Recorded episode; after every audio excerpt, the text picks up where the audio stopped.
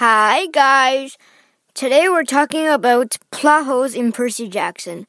I read the books more closely during the March break. Oh, and by the way, we have March breaks. So it's like nine days long, and yeah, we take a break. And it's during March, duh. And I studied the books more carefully, and I found a lot of plot holes. Actually, I found six so far. So let's go. Number one, in the house of Hades, while Percy and Annabeth were in Tartarus and at the doors of death, why didn't Krios and Hyperion smell them at the doors of death? They were like invisible, sure, but like, aren't Titans supposed to have like, Titans and monsters have a good smell, apparently? And Iapetus or Bob actually smelled them. He said they smell like buttery bread and the giant Polybotes can smell the son of Poseidon.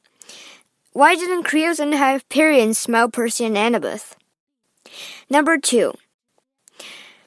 In the blood, I mean, in, uh, what's it called again? The Last Olympian. If Hades can melt into shadow and just escape when Percy has his, his has his sword at his throat, why couldn't Ouranos have escaped when Koios, Krios, and Hyperion and Iapetus restrain him. Like Kronos was about to cut his father, and Ouranos had the had the strength to um, curse Kronos. Why couldn't he just mount into shadow and go back to the sky? Number three.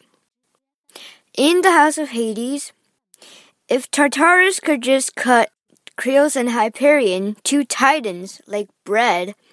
Why couldn't Gaia or the Gigantes just wake him up and fight? He woke and one Krios called him the stinking pit. But Gaia said the earth takes long to wake. But Tartarus woke, or has woken when Krios, like, sort of abused him.